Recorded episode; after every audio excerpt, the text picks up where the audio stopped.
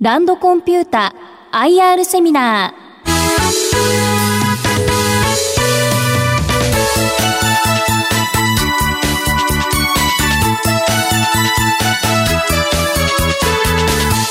この番組は証券コード3924東証一部上場株式会社ランドコンピュータの IR 活動の一環としてお送りします。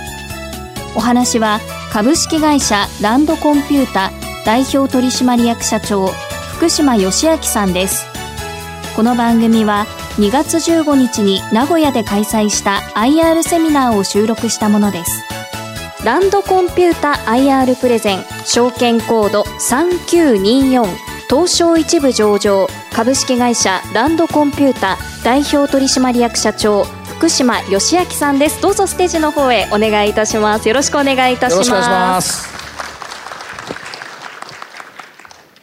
えー、あと私あの社長の福島と申します。あの社名ランドコンピューターと申しまして私ども、えー、ソフトウェアの受託開発会社でございまして来年度50周年記念をやる予定なんですけども、えー、かれこれ50年近く、えー、創業してから、えー、なりあの仕事をしてまいりました、まあ、そんな会社でございます。まずあの会社の概要でございます。設立は昭和の46年になります。え社員が500人弱ということで、え東京の田町に会社がございます。えーまあ、関西にも、えー、事務所がございまして、まあ、営業所としては、えー、名古屋福岡こういったところでも仕事をしております、え、そもそもですねこのランドコンピューターって会社は、え、学校法人からスピンオフして、え、できた会社って大変珍しい会社でございます。この学校法人というのは何かというとですね、まあ、会長の田村の兄弟、えまあ、田村学園という学校を運営してますけれども、まあ、東京の方にねございます多摩大学のグループ、えー、それから渋谷教育学園っていうね、えー、まあ高校中学こうありますけれども、えー、まあ幼稚園から大学院まで、えー、約22校、えー、学校母体がございましてでそこから、えー、スピンオフしてできた会社ということでございます。これ社長、あのー、はい、渋谷学園あるいは渋谷幕張？あはいはい。渋谷教育学園幕張高校。はい有数の進学校ですよね。そうですね、まあ、共学で今ちょっと、えー、勢いに乗ってきてるということでありますけれども、えーまあ、学校自体はそんな古い学校ではありませんが、えーまあ、そういった、えーまあ、教育に熱心なえーまあ、兄弟、まあ、会長を含めてですけれども会社をスタートしたということで、まあ、私どものやっぱり特徴というのはやっぱ教育ですね。社員重視教育重視ということで、えー、やっている会社だっていう、まあ、教育のランドっていうふうに覚えていただければというふうに思っております。であの糸川教授ってちょっとすみません途中になりましたけれどもあの、まあ、ロケットの糸川あのロケットの父っていうふうに言われている惑星糸川っていうとちょっと皆さん聞いたことあるかもしれませんが、はやぶさの探査標準になった惑星ですけれども彼がですねこの学校っていうかこの会社の最初学院長をやっていただいたんですね。でその学院長をやってた糸川がですね、えー、当時アメリカの、まあ、今でもありますけどもランドコーポレーションという、えー、シンクタンクがございまして、えー、そこで仕事をしていたってこともあってそこのランドを持ってきて会社を起こしたと、まあ、専門学校から会社にしたっていうそういう経緯なんですけどもねちょっとそういうような変わった会社であるということを覚えていただければというふうに思っております。で企業理念も3つ掲げております、えー、まずはやっぱお客さんの満足度を上げること。これに集中して自分たち自身の価値を高めていくということですね。それはしっかりやっていきたい、えー、我々エンジニアリングの会社です技術者集団なんですね。情報技術のリーディングカンパニーになるんだっていうつもりで、えー、やっております。でそういう一人一人の個人の集合体の会社強強い個人の集合体の会社ですけれども、えー、そういう人材を育てていく文化で革新的な文化を維持継続していくっていうね。えそういったところの社員個人と会社の文化をしっかりしたものにしたいというのが2つ目3つ目。こういう企業理念のもと会社の経営をしております。歩みになりますけれども、まあ、50年近くこう来ております、えー、最初スタートして、まあ、3期目からですねおかげさまでずっと、黒字経営をさせていただいております。さまざま会社その環境に合わせて選択と集中をしてきて、えー、やっぱり社員を磨き上げてきてここまで来たと。でいう形で、まあ、右肩上がりのおかげさまにこう来て、えー、来させていただきました、えー、途中、えー、2部上場東証一部上場という市場変換もさせていただいてですね今こういった形で、えー、来ましたということはこのちょっとこのテーブルで、えー、述べたいところでございます。これ社長40年以上黒字経営、はい、つまり赤字になってない、はい、オイルショックもあったしリーマンショックもあったし、はい。ええ、それでも40年以上黒字経営をしてまあ、そうなんですね。えこれはまあ並々ならぬ私まだ3期目のか、えー、社長なんですけれども、まあ、先人の社長の方々それからやっぱり社員の皆さんですね。社員の皆様はその時その時に大変、えー、汗水流してしっかりやっていただけたっていうね、まあ、そういったことだと思いますけれども、まあ、よくここまで来れたなというふうに思っております。はい。それから私どもの事業の内容をちょっと説明させてくださいあの大きく3つ、えー、色色で分けてますけれども、えー、一番大きいのがですねいわゆる我々50年間やってきているシステムインテグレーションというねシステム構築開発のお仕事になりますね。アプリケーションだけでは、えー、っとコンピューターって動かないんですね。で下の基盤ですねサーバーとかネットワークとかそういったところの基盤も一緒に私ども仕事をしております、まあ、上から下まで一気通貫してソフトウェア開発を行える会社だと、えー、そういう会社でございます。それからもう一つ柱をですね、えー、もう近年ちょっと作ったんですけどパッケージサービス SI っていう、ま、言葉でございますけれどもあの今までは、えーまあ、システムインテグレーションシステム開発っていうのはお客様の要望を聞いて、えー、お客様の要望通りにこうシステムをこう構築してきたんですけれどもそれではですね時間もコストも大変かかってしまうっていうこともあって今世の中の流れはクラウドっていうねキーワードをベースにですね今現存する強いパッケージ。これを導入してで導入するだけでは会社動きませんから仕事できませんのでね。そのできるようにそのパッケージをカスタマイズしたりとかパッケージの上になんかアドオンって言いますけどね。サービスを乗っけたりとか。そういったことのサービス。こういったことをね今主軸にやってきております。でここの今オレンジのパッケージサービス SI というのが大変今伸びてきてるっていうねそういう状況でございます。えー、まあ一番柱になっている、まあ、システムインテグレーションのところの中身はどうかって7割の売り上げなんですけれども、えー、っとこの、えー、暖色系ですね。これがいわゆる我々創業以来やってますけれども金融システムっていうところですね。それからもちろん産業系流通系の仕事も多くやらせていただいてます。あと医療、まあ、ヘルスケア分野ですけどこういったところも今伸びてるっていうね、えー、そういう絵面でございますね。これあれですかやっぱり銀行証券、はい、それからクレジットカード、はい、それからまあ流通っていうふうに見ると、はいフィンテックとかキャッシュレスっていうのはやっぱり今ニーズ高いところですか、高いですね。ええやっぱりキャッシュレスですね、ポイント、やっぱり皆様、ここにいらっしゃる皆様もそうですけれども、もう、モバイル、携帯電話一人一人も持ってらっしゃる時代ですから、そういう意味で、銀行もわざわざ毎日、毎回、あの銀行の営業店に行く必要ももうなくなってきてますよね。そういう意味で言うと、まあ、大手のメインバンクさんなんか営業店が減ってきてる、まあ、証券会社もそうですけれども、その代わり、ネットバンクっていうのがまた今、大変伸びてきてますけれども、そういった、えー、参入障壁が低くなって他の業種からもたくさんこう入ってきていると。ころがあってですね、やっぱりその産業構造っていうかそういうチェンジっていうかな。そういったところをやっぱなってきてるっていう時代のともに変わってきてるっていうことでございますね。私ども仕事のやり方ですね、まあ、お客様がこういてですね、えー、まあコンサルティングをして、えー、まあお客様の課題をニーズをつかむ、えー、お客様の目線でオブザーブして仕事をする。で、えー、要件定義を,、えー、を言いますけれどもこういったところでどういう仕様にするのかっていうのをお客様とよく話し合って決めています。で設計をしてですね、まあ、実際ここがメイキング作り込みのところですね。それからテストをしてそれを運用していく、まあ、こういうサイクルで私どものソフトウェア開発というのは行われているということでございます。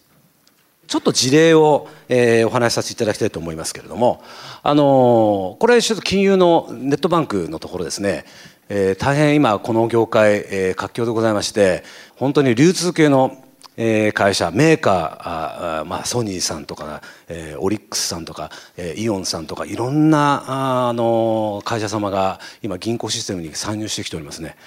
えーまあ、要はこれ中身はね普通の銀行が持ってる中身、まあ、勘定系システムとか、えー、校内システム情報系のまあシステムがありますからこういった中身のものを、えー、ネットバンクネット銀行用にも私ども、えー、これまで50年前から、えー、都市都市銀行そういったことを含めて、えー、構築、えー、ソフトウェア開発してきてますがそういった、ノウハウを生かしてですね今伸び盛りのネット銀行にも注力しているっていう、まあ、そういうちょっと絵柄でございますね。まあ、いろいろな、えー、ネット銀行いろいろなこのあの、えー、連携する部分もこうありましてこういったところのシステム構築もしっかりやっていかなきゃいけないと、えーまあ、そういった柄でございます。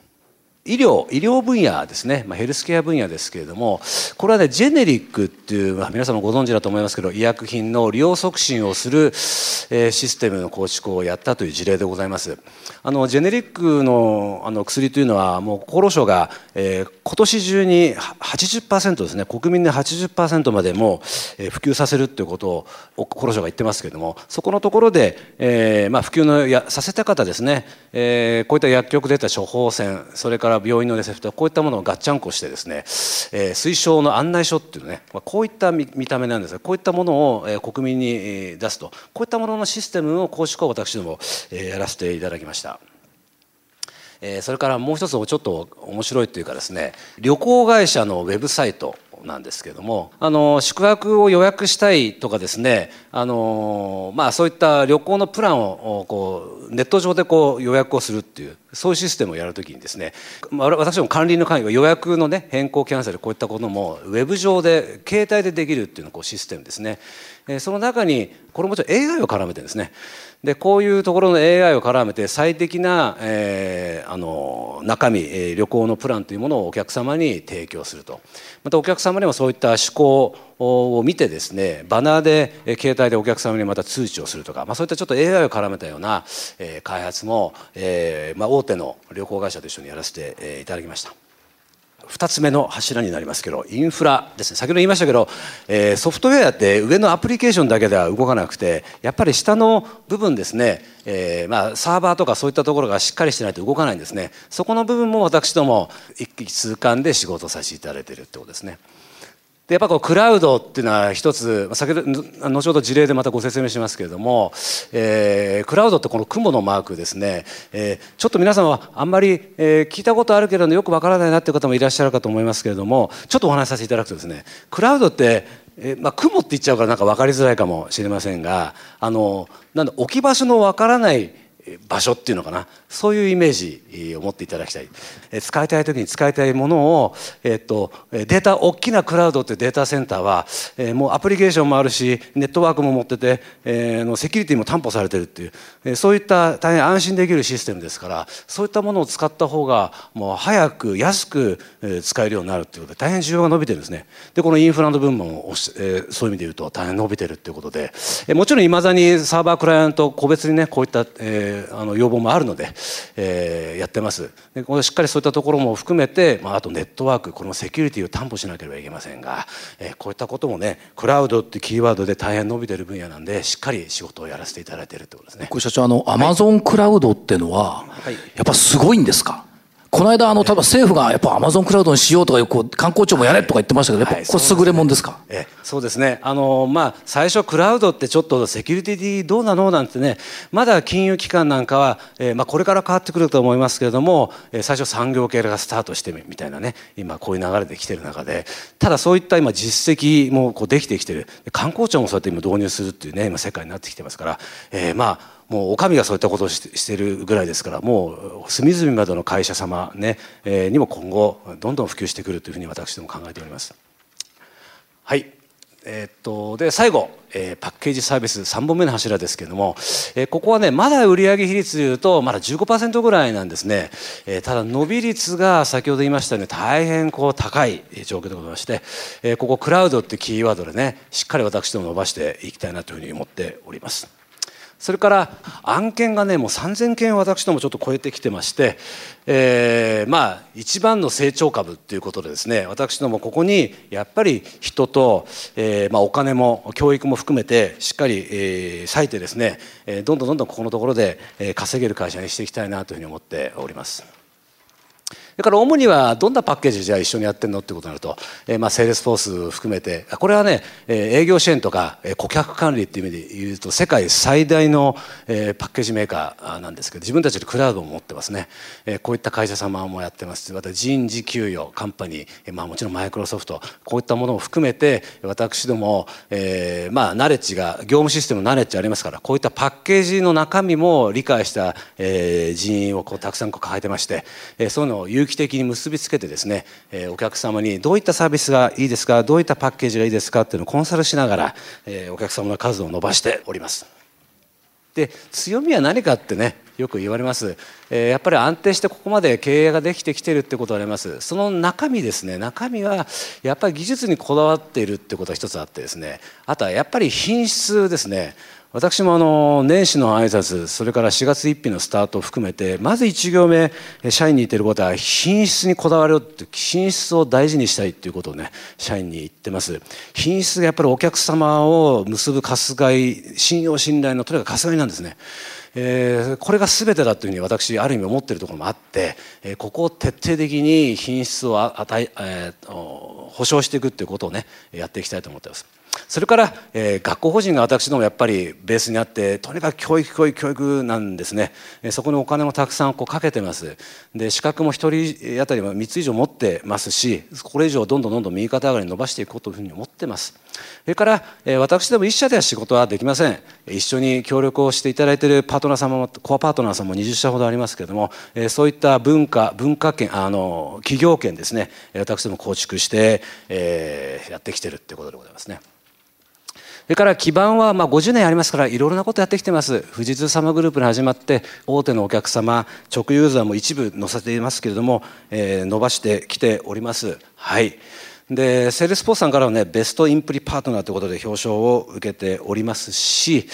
えー、あとは直ユーザーがやっぱりですね、えーまあ、8年7年8年の間に、え、1.6倍にこう増やしてきてますね。はい、それから、えー、あと一つ私ども言いたいのは、えー、強い、えー、ベンダー様富士通様にしてもそうです。富士通様は会社としては9部門で、えー、ゴールドパートナーという意味で私ども承認を受けています。それから日立様にプラチナパートナーも含めてですね日立グループからも私どもかけがえのないパートナーということでね表彰を受けています、まあ、ちょっとこういった、えー、ベンダー様えとも協業しながら進化してきているということですね。今後の成長戦略をねちょっとここでまずね、えー、アタック100100億をねまずやろうよっていうことを常に言ってます僕常に。でなんで100億かっていうと、まあ、もちろん100億いってないからっていうことですがやっぱり3桁の売り上げに乗せるっていうことはですねえー、やっぱ私どものポジショニングをよく理解するときにやっぱりお客様それからステークホルダーの皆様やっぱり影響力やっぱり仕事の幅の広がりいろいろな形で、えー、大きな影響を与える数字だというのを思ってるんですね。で今いいところに来ました。でこれすいません。実はというかまだ89億で今週発表してこれはちょっと目指あごめんなさい。目指してるということで、ね、90億に、えー、まだあと1か月半ありますから、えー、そういうふう形でね見ていただければというふうに思って、えー、おります。でそれぞれどれぐらい伸びるかってね今までやってきたものももう2割伸ばします。2割伸びるっていうふうにねちょっとここでも書かせていただいてます。これは主には安定的なビジネスで大手様からやっぱりコアパートナー認定いただいてるんでやっぱり仕事をやってくれっていうふうにちょっといろいろ言われてそこでしっかり安定した仕事がいただけるっていう中でね仕事を伸ばしていくところでございますね。はい、であとはプラス直ユーザーも大変伸びてます。大手の直ユーザーーザーさんもいろいろ増えてきている中でねこういったところのシステム構築をしっかりやっていきたいというふうに思ってます。それからインフラですね、え、先ほどちょっとクラウドの話も出ましたけれども、え、こういったところネットワークの構築なんかも大変今需要が多いところでございましてこちらも、えまあ、2割伸ばすというね、え、形にさせていただいてます。それからえ先ほどちょっと言いましたけれども約50%近く伸ばすぞっていうねもっと伸ばしたいというふうに思ってますけれどもここはやっぱりキーワードクラウドなんですみんなパッケージもクラウドのクラウド上で、えー、皆さん会社様運営をしていきたいという需要がありますので、えー、まあ人事システム給与システム、まあ、経理システムこういったところがどんどんどんどんクラウドに乗っかっていくというところでね私ども業務システム業務中身、えー、こう分かってるパッケージの中身をよく分かっているコンサルティングをしながら、えー、伸ばしていくということができる会社なのでここをもう徹底的に伸ばしていきたいというね思っています。であとは世の中で言えばもちろんクラウドっていうところもあるしそれから IoT インターネット・オブ・シングスってねこういったセンサー技術も、えー、非常に伸びてきてる。それから人工知能こういったところのキーワードが、えー、大変こう絡み合って有機的に絡み合って今化学反応が起きてるんですね。え世の中のこう仕事のやり方もそうですけど、えー、世界も今ビジネスも変わってきてる。そういったところに変わってきたビジネスチャンスに順応して、えー、私どもしっかり仕事をしていきたい。でクラウドでいうとパッケージサービスの話インフラの話を中心に、えー、仕事を伸ばしていくっていうことですね。えーまあ、名古屋、えー、福岡なんかにもね営業所を作りまして新しいホワイトスペースも今新規顧客で、えー、獲得し始めてます。それから AI、これもね AI のテンプレートってこれあの言語、ですね自然言語の分析なんかもして今会社の中の、FAQ なんかも今、作りましたこれもちょっと AI 絡めてるんですけれども質問とかそういったものをねすぐ AI で分析して回答を出すみたいなこういったこともやってますので、このまあ知見も生かしながら今後、まあ、画像認識ですとか音声認識こういったところの技術者もね、えー、育てていきたいというふうに思ってます。それから IoT で言いますとやっぱりメーカー系がね、えー、どんなことやってるのかということでちょっと大手の、えー、産業機器メーカーで、えー、っとベルトコンベヤーでこういう荷物が流れてきた時画像認識して自動仕分けできるみたいなねでその時そのデータをクラウドに乗っけて管理するみたいなこんなこともちょっと大手様と一緒にタッグ組んで、えー、やってます。はいそれから、え、っとそうですね成長戦略としては、え、っとやっぱり私どもこれまで50年間つっちゃってやってきたドメインにしっかり足を入れて新しいクラウドっていうところが仕事が伸びます。そこを中心にしっかりやっていきたいっていうことですね。ただ漫然と仕事をするのではなく、社内の中のやっぱり高速に開発できるツール、こういったこともね、導入して、生産性、品質の向上を私ども努めております。それから新しいビジネスモデルとしてもこれ私ども何ができるかということでこういったビジネスインキュベーションですね、えー、推進室作って2年間こういろいろやってきてました。でこれは例えば今先ほど櫻井さんも言っていただきましたけど地方なんかでねポイント制とかキャッシュレスが進んできてて、えーまあ、東北地方の自治体と組んでですねこういったキャッシュレスのシステム構築こういったことも今ちょっとやってきてます。それからあとは私ども学校が、えー、母体にあるということもあって学校もそれぞれ結構結構大変な死活問題というか生徒さんも集めなきゃいけない。また卒業生から寄付をいただきゃいけない、えー、また、えー、そういった人のつながりっていうのを大事にしていかなきゃいけないですから、えー、そういうエンロールメントマネジメントっていうね学校では大変重要視されてますけどそういったところの管理をできるようなシステムを今あのインドのインド系の会社とねちょっといろいろと海外のパッケージを持ってるところを持ってきて日本に適用できるかどうかとかそういった今ちょっと検討をねしてますそのシステムの中で例えば学校の成績をこう見える化できたりとかなんか辞めそうな生徒さんがいたら事前にアラーム鳴らして管理するとかそういったこともねエンロールメントで学校のビジネスということ私どもは母体がそうですからそういったこともちょっとやっていきたいなということで今やっているところでございます。それからデジタルビジネスのね、えこれからやっぱ進んでいきますから、え、そういったアプリケーション開発するということをね私ども部屋を持ってますけれども、IoT、AI 先ほど説明したような技術の蓄積をどんどんやっていきたいというふうにね、え、思っております。それから、えもちろんパートナー様が大事です。それから私どもの、えー、まあ、社員をどうやって力強くするかということで、まあ、人材の財を財産に変えて人材管理本部っていうのをね私ども設置して昨年、え今年度からスタートしてね、えー、人材教育もしてきております。それからやはり、えー、冒頭言いましたけれども品質えー、とにかくお客様をつなぎ止める活動は品質だということでね、えー、不採算を出さないっていうプロジェクトをこう PMO っていうのはねプロジェクトの進捗をこう見るような、えーえーそえー、っとそのチームではなく外にそういうチームを置いて、えー、第三者的な目で見るようなね、えー、そういうシステムなんですそういった部屋も作ってですね、えー、プロジェクトの品質の監視強化っていうのを今努めて、えー、おります。はい、それから業績の予想になります。3月期の予想でございまして、えー、まあ売上、えー、営業利益経常利益それからそれから最後の当期純利益ですね、えー、こういったところの数値がですね、まあ、前期比に比べて、えー、おかげさまで10%以上、えー、伸びるような形になりました。えー、3期連続増収増益ということですね、まあ、いい形に、えー、なってきてるなっていうふうに思っております。まだまだあぐらは全くかけません、えー、こういったところでね、えーあのまあ、得たお金をねどんどん、えーまあ、人材教育ですとかあのやっぱり新しい伸びる分野への投資そういったところに使っていきたいなというふうにね思っております。進捗の状況を見るえー、テーブルでございます。あのまあ、予算あの予算に対して当時、えー、第3クォーター終わった時の進捗率どうだったかっていうのが去年はですね売上でいうともう7割弱ぐらいまで来てま69%まで来てましたよっていうね、えー、まあ、そういうあの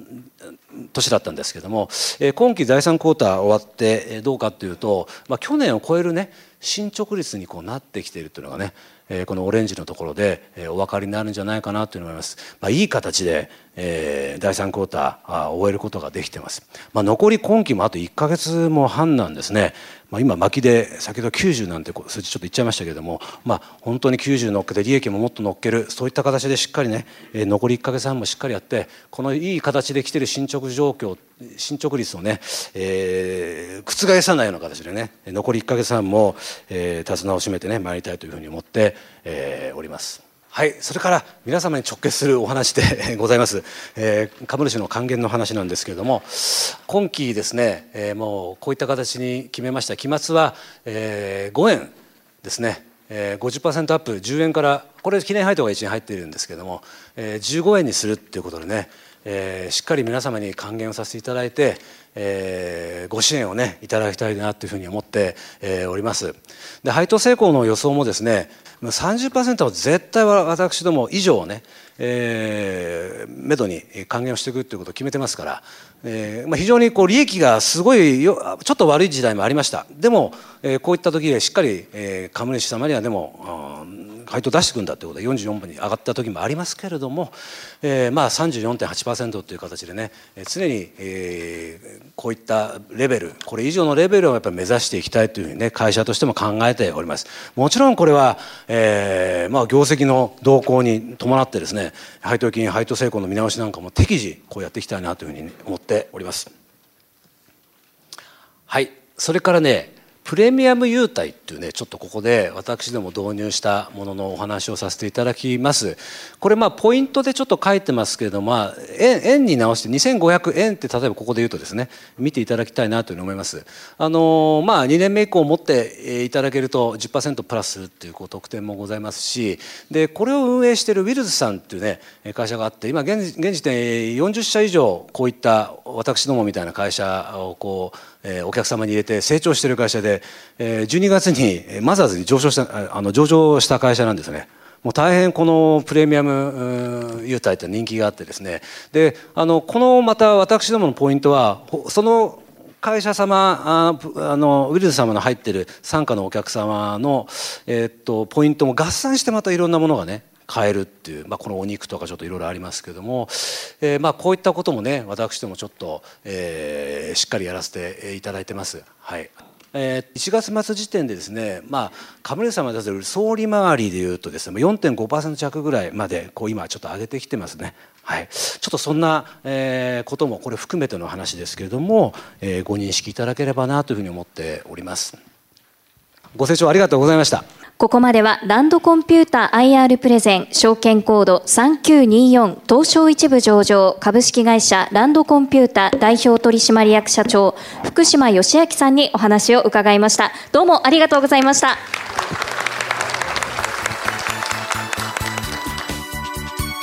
ランドコンピューター IR セミナー。この番組は証券コード3924東証一部上場株式会社ランドコンピュータの IR 活動の一環としてお送りしました。